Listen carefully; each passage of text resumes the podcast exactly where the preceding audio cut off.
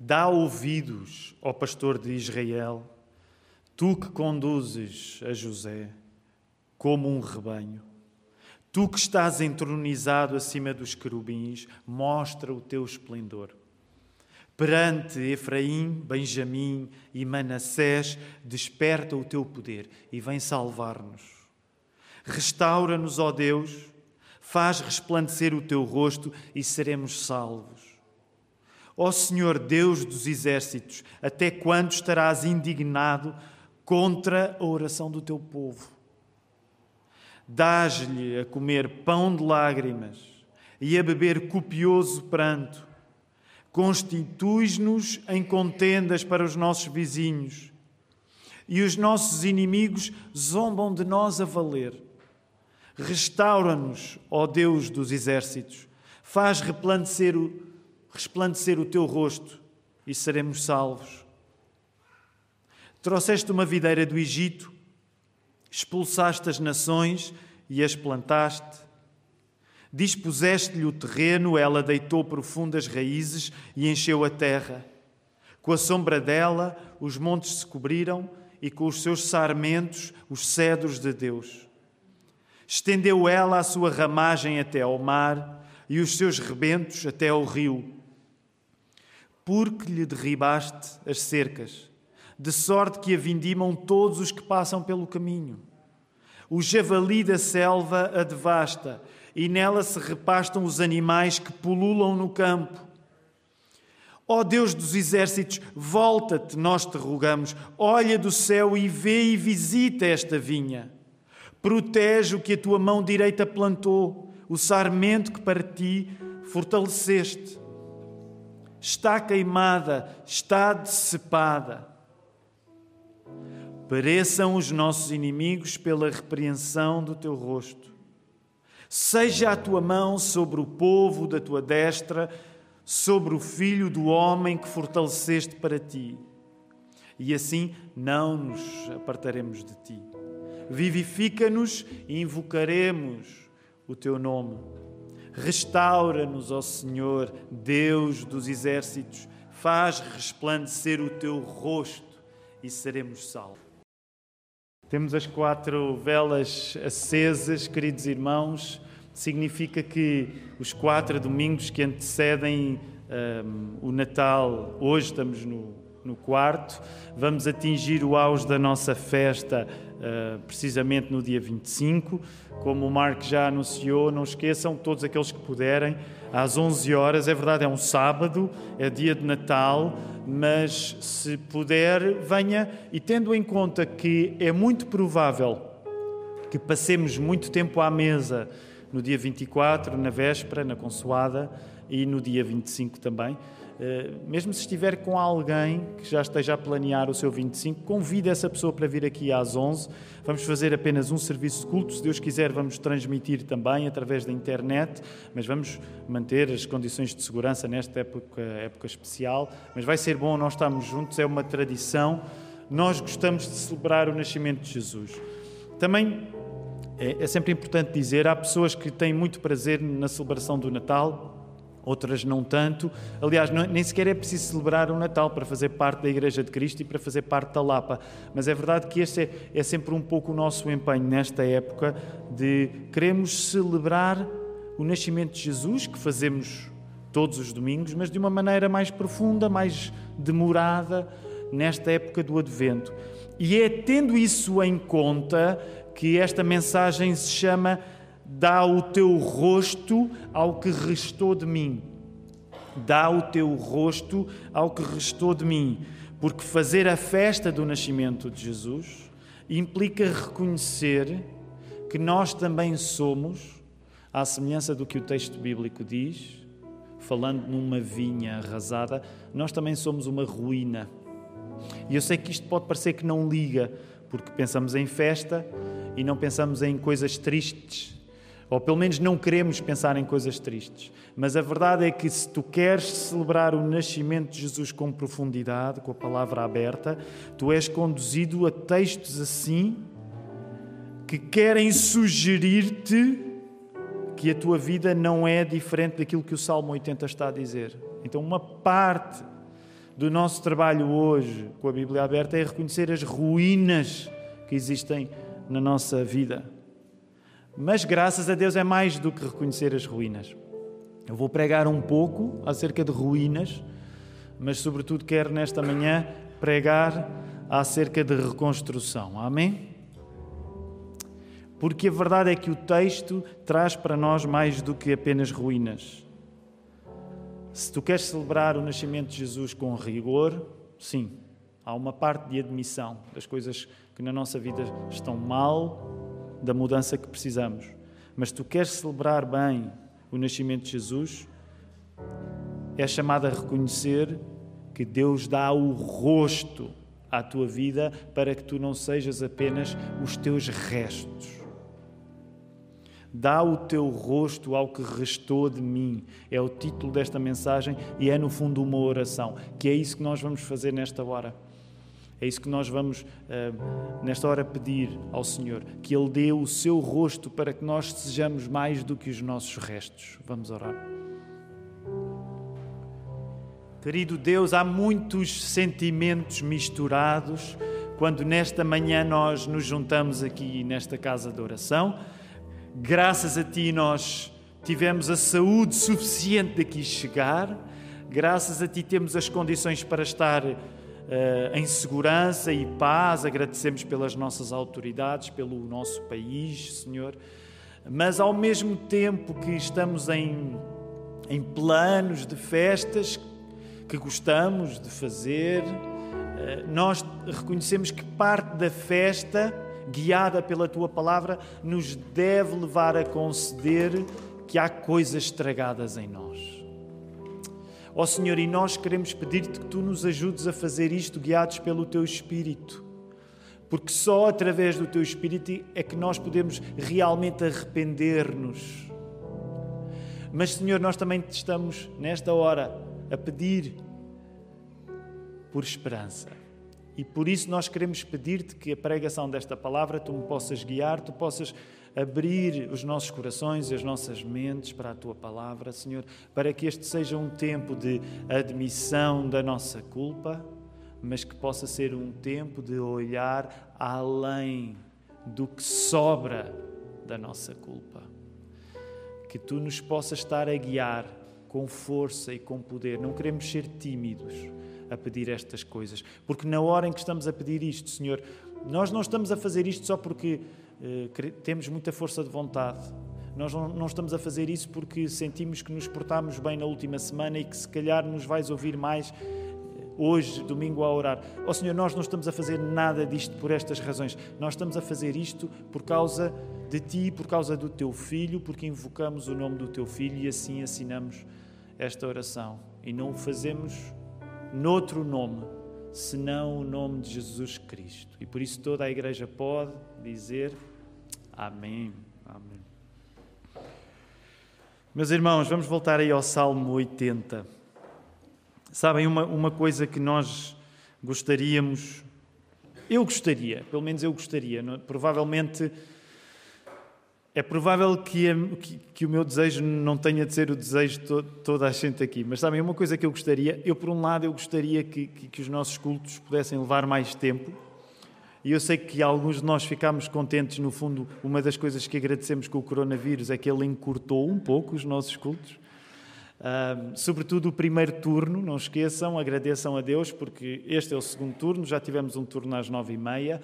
Uh, mas sabem, uma das coisas que eu gostava que os nossos serviços de culto às vezes pudessem ser um pouco mais longos, é porque o, o espaço para nós lermos este texto e os textos que nós temos, e este Salmo 80, como terão reparado, eu gostava de ter ainda levado mais tempo que levei a lê-lo, porque este salmo é de uma tristeza muito grande. E eu não sei como é que vocês são, mas quando eu estou triste, as palavras não, não fluem assim tão ordenadamente. Quando nós estamos tristes,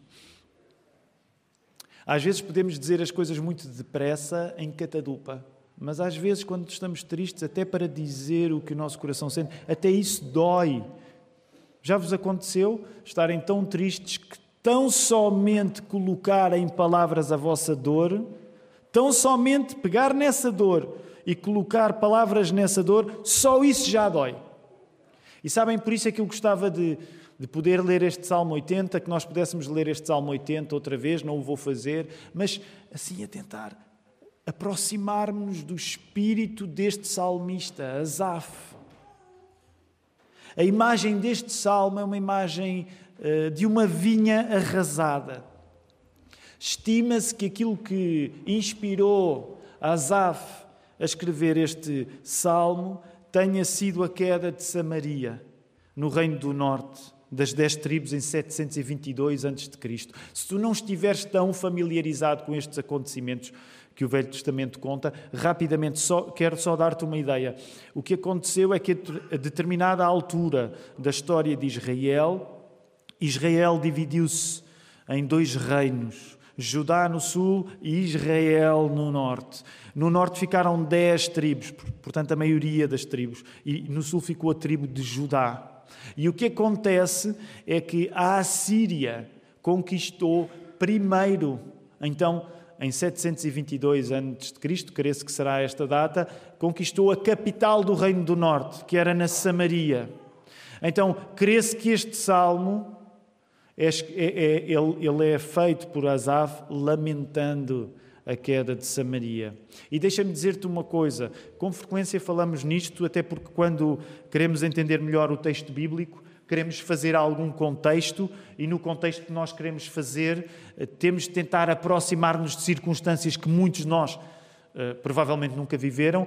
E eu sou grato por nunca ter vivido as circunstâncias de ver uma cidade caída, de ver uma cidade arrasada. O mais perto que lá estive foi aqui em 2017, quando visitámos a nossa família, a minha irmã Sara, o meu cunhado Nuno e os seis filhos que eles têm, os nossos sobrinhos, ah, na República Checa. Eles prepararam uma surpresa para nós, era 2017, e levaram-nos até ah, Wittenberg, na Alemanha. E, um dos passeios que nós demos na altura foi à, à belíssima cidade de Dresden, na Alemanha. Ora, porquê é que eu estou a falar em Dresden? Eu não sei se sabem, mas Dresden ainda hoje está a ser reconstruída. Ainda hoje está a ser reconstruída, tendo em conta o facto de ter sido arrasada na Segunda Guerra Mundial. É verdade, como os alemães são muito mais organizados que os portugueses, aquilo está incrível. É? mas uma das coisas que me impressionou quando lá estive foi precisamente o tempo que leva a reconstruir uma cidade. Agora, estamos a falar do século XX e XXI no caso de Dresden, na sua reconstrução. Agora, tentem imaginar a desolação que era a queda de Samaria. O que é ver uma cidade arrasada? Pela graça de Deus, nós nunca, provavelmente, pode haver aqui algumas exceções, até as haverá, sem dúvida, de pessoas que já viram os seus países arrasados mas a grande maioria não sabe o que é essa experiência. Então, uma das coisas que eu quero dizer é que tu, para compreenderes o que está em causa, o Salmo intencionalmente quer te trazer para uma experiência de descalabro. A imagem que está a ser usada é uma imagem de vinha.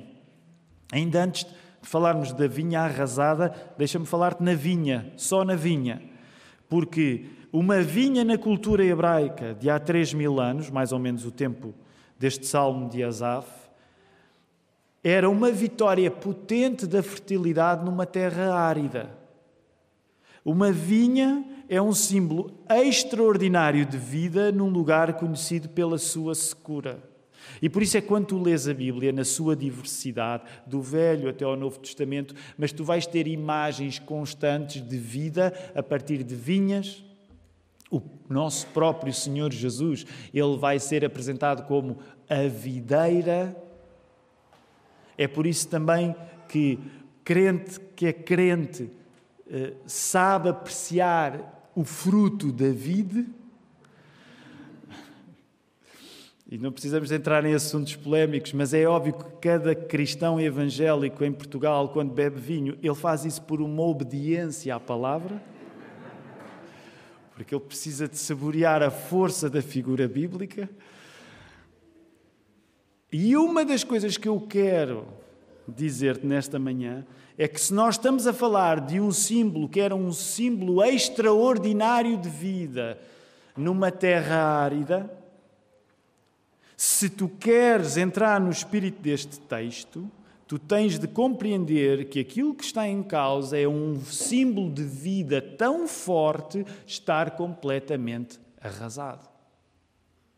E nesse sentido, o texto está a convidar-te para tu sentires o descalabro em causa. Esta passagem, integrando a nossa celebração do Advento, nós gostamos de explicar porque é que vocês fazem o Advento. Nunca tinha ouvido falar, nunca tinha uh, visto. E, de facto, provavelmente a maioria de nós até cresceu sem, sem esta tradição, sem a tradição do Advento. Mas nós gostamos. Eu não sei se vocês. Estou com som? DJ, dá aí som. Nós gostamos da cerimónia do, do, do, do, Advento, em que domingo a domingo nós acendemos a vela e gostamos de dizer esta é uma maneira de nós tentarmos num, num dia a dia muito agitado, uh, aprofundar-nos no estudo da palavra, no que significa a, a, a vinda do Senhor. Eh, nós não seremos a igreja mais litúrgica. Eu, pessoalmente, nem sequer gosto muito da palavra uh, litúrgica neste contexto, mas é verdade que ao longo do ano, não é só no Advento, as várias leituras que nós fazemos refletem o desejo de cobrirmos toda a Bíblia de uma maneira panorâmica ao longo do ano. É por isso que tendemos a seguir uh, os textos do lecionário. E quando chega o Advento, nós seguimos mesmo até para o sermão. Nós temos estado a pregar um, um, uma série em Gênesis 3 que interrompemos para fazer o Advento. E quando vamos para os textos que são sugeridos pelo lecionário, eles têm esta diversidade incrível.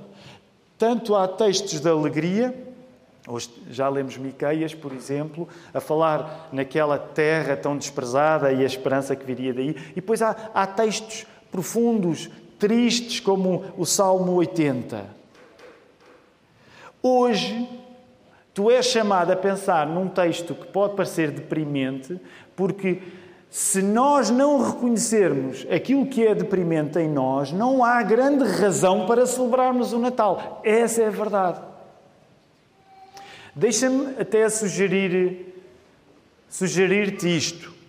Parte do facto de o Natal perder pertinência relaciona-se com a ruína que nós não sentimos. Porquê é que não há mais pessoas nas igrejas? Eu acho que uma das razões que explica que não haja mais pessoas nas igrejas é porque as pessoas não se sentem como o salmista sentia. Não sentem que a sua vida pode ser descrita como uma vinha arrasada. Não se sentem arruinadas. Não sentem assim o estrago que na vida delas existe. Nós temos vidas, deixa-me simplificar um pouco, mas nesse sentido nós temos vidas demasiado confortáveis para realmente precisarmos do consolo do nascimento de um Salvador. Se nada estiver assim tão mal na tua vida, e mal à medida desta imagem radical da vinha arrasada, para que é que tu precisas de um Salvador? E, e, e volto a olhar só para algumas imagens, porque nós estamos a falar num texto que é longo, não estamos a ir ao detalhe, mas algumas das imagens são, são deve, devem te impressionar. Olha para o verso 6. E estou a ler em Ferreira da Almeida, mas agora é uma tradução um pouco distinta daquela que usei na primeira leitura. Verso 6. Tu nos fazes objeto de chacota entre os nossos vizinhos. E os nossos amigos zombam de nós no meio deles. É este é, é, é isto. É isto que o salmista sente. Ele é alvo de chacota.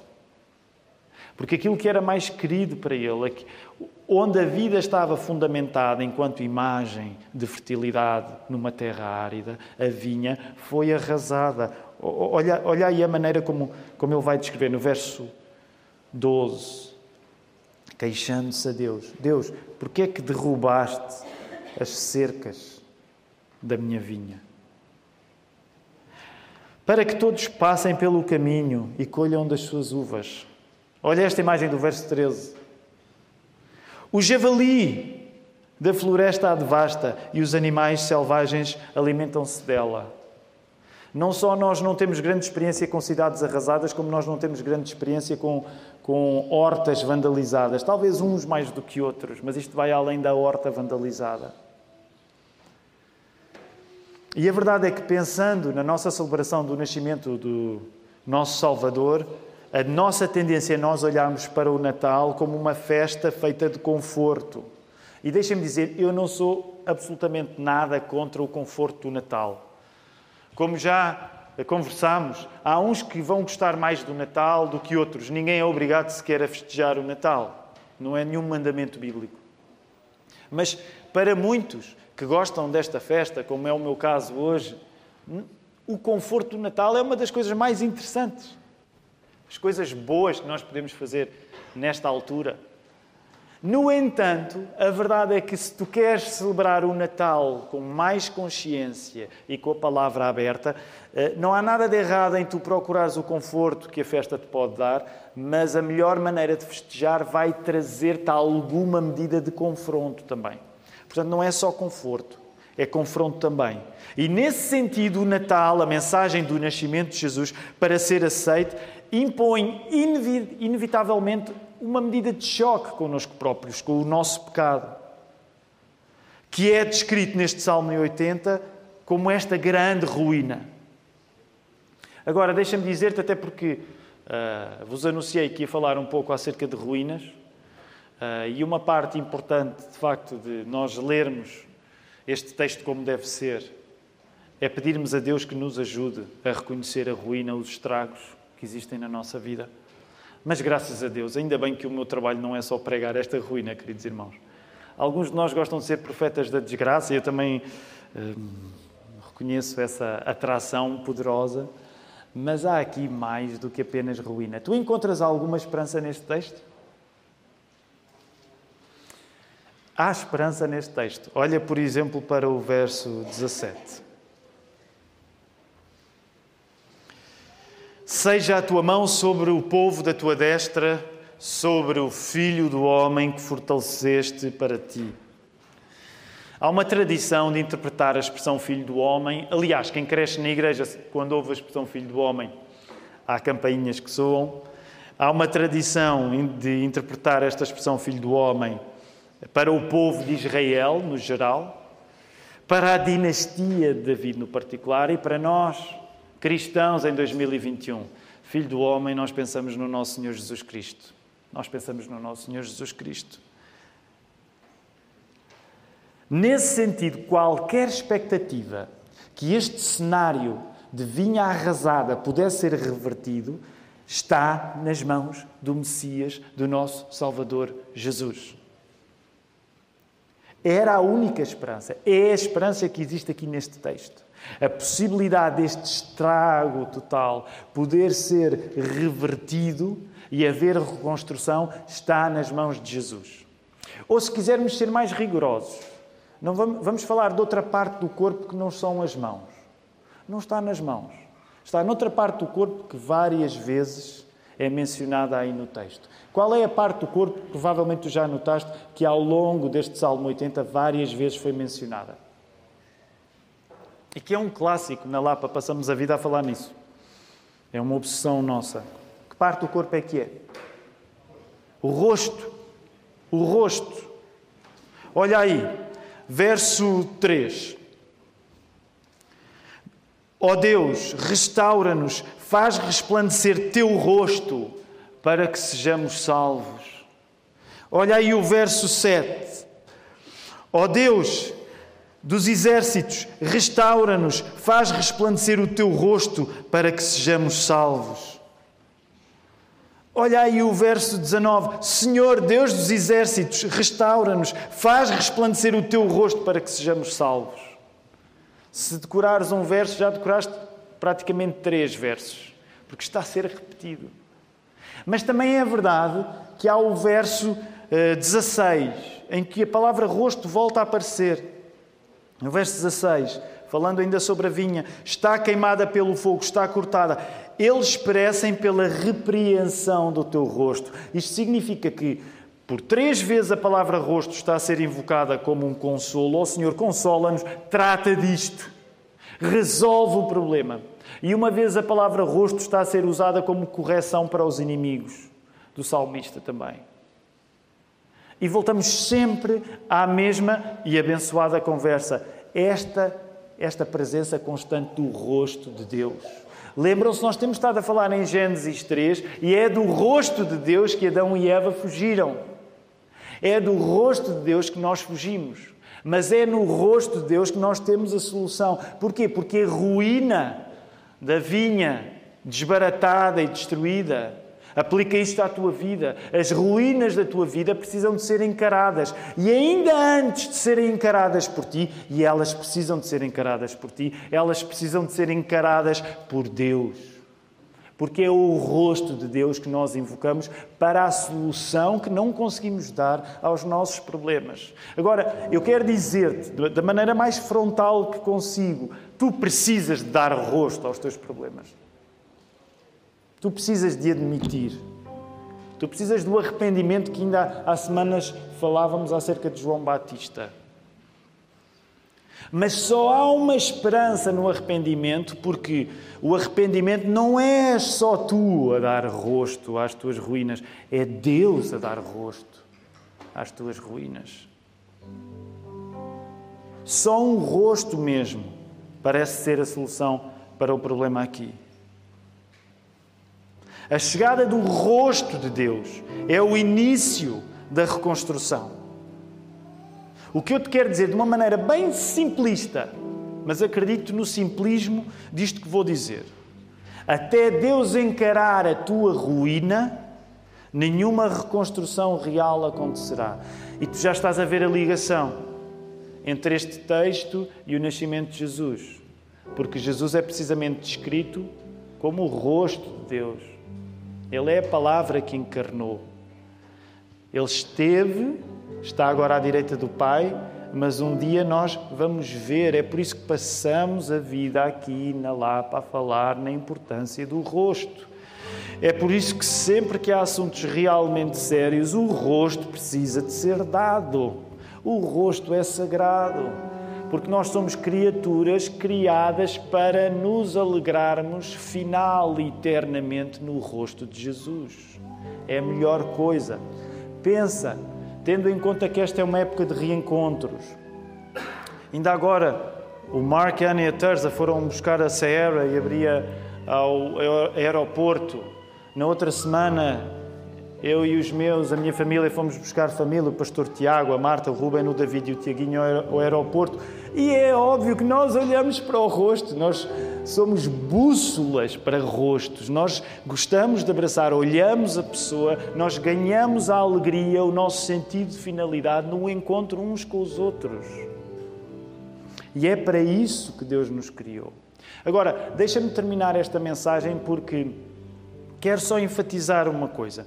Eh, eu receio que aquilo que nós, aquilo que de mais nós precisamos neste texto, seja muitas vezes aquilo que não é a nossa resposta. Tiago, explica lá.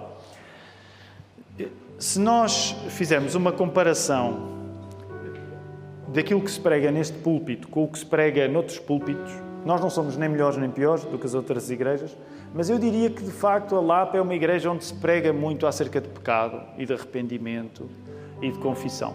Concordam comigo ou, ou eu estou um bocado enganado acerca da minha igreja? Verdade? Fala-se de arrependimento, confissão. Mas deixa-me dizer-te uma coisa.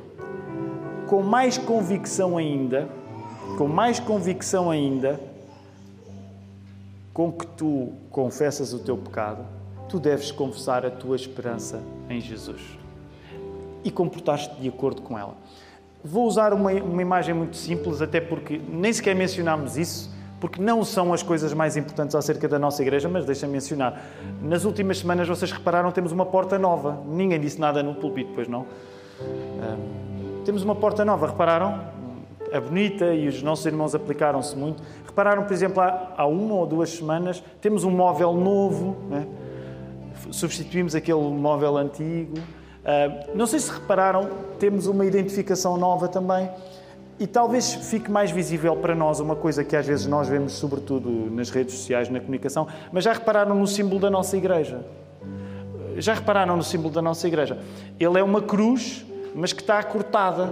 E já repararam que muitas vezes, graficamente, nós usamos esse corte. Porquê?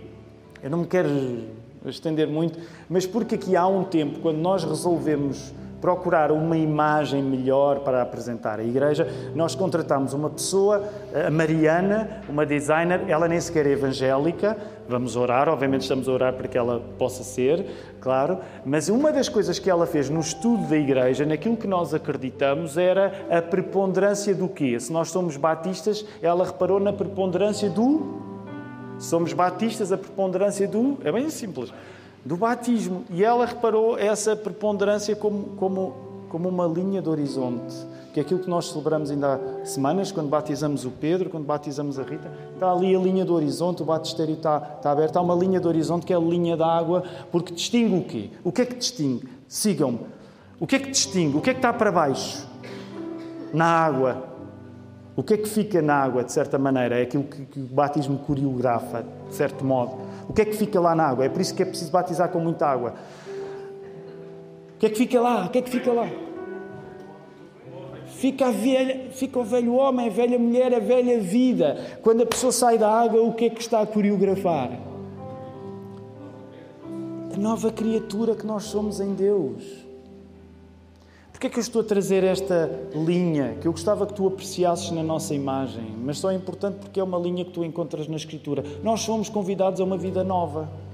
E muitas vezes nós estamos na vida nova a pensar nas águas do batismo lá embaixo, obcecados. Ah, nós somos uma igreja incrivelmente sincera e humilde a reconhecer os estragos que provocamos. Mas quando chega a hora de afirmarmos a esperança que temos em Jesus, dá-nos uma timidez, queridos irmãos. E eu gostava que tu olhasses para vinha destruída e não saísses daqui a cantar o fado, mas saísses daqui de facto com uma mensagem de esperança, porque se Jesus te deu uma vida nova, tu não tens de estar obcecado pelas coisas antigas, porque as coisas velhas já passaram e tudo se fez novo. Tu acreditas nisto?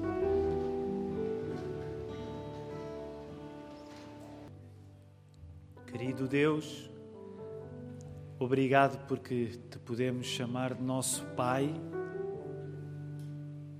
Obrigado porque não estamos sozinhos e tu em todos os lugares nos acompanhas. Não há lugar, por muito longe que seja, do qual nós nos possamos afastar da tua presença, Senhor. Senhor, nós invocamos o teu nome para que tu nos recordes que o mesmo se aplica em relação ao mal que nós podemos fazer, Senhor. Não há pecado que nos possa afastar de Ti se confessarmos o nome de Jesus e por Jesus tivermos a vida nova, Senhor. Senhor, nós confessamos a nossa pouca fé. Ó oh, Senhor, nós confessamos que ficamos lamentando o estrago sem nos recordarmos que tu és a solução para a nossa vida. E nós pedimos-te, Senhor, que tu nos possas levantar, que tu possas levantar o abatido nesta manhã, nesta casa de oração, fora dela, nas pessoas que nos ouvem através da transmissão. Ó Senhor, numa semana que é feita de conforto, confortos que nós gostamos, ó Senhor, mas que tu, ao confrontares o nosso coração, sobretudo tu nos levantes, nos dês a esperança de que precisamos, nos santifiques, que o Espírito esteja a agir poderosamente em nós. Perdoa a timidez com que invocamos o Espírito para renovar a nossa vida, Senhor. Senhor, nós pedimos-te mais alegria em Ti, não estamos satisfeitos com aquela que temos é muito pequena ainda. Aumenta a nossa alegria em Ti, Senhor. E que tudo isto proporcione esperança para nós, para as pessoas que estão à nossa volta e invocamos, sobretudo, a vida daquelas que ainda não Te conhecem e que Tu queres usar o nosso testemunho para alcançar, Senhor. Dá-nos a força para isso. Recebam a bênção do Senhor. Que a graça do Senhor Jesus Cristo, o amor de Deus Pai e a comunhão do Espírito Santo sejam com todos vós, agora e para sempre. Amém. Podemos ficar sentados, queridos irmãos.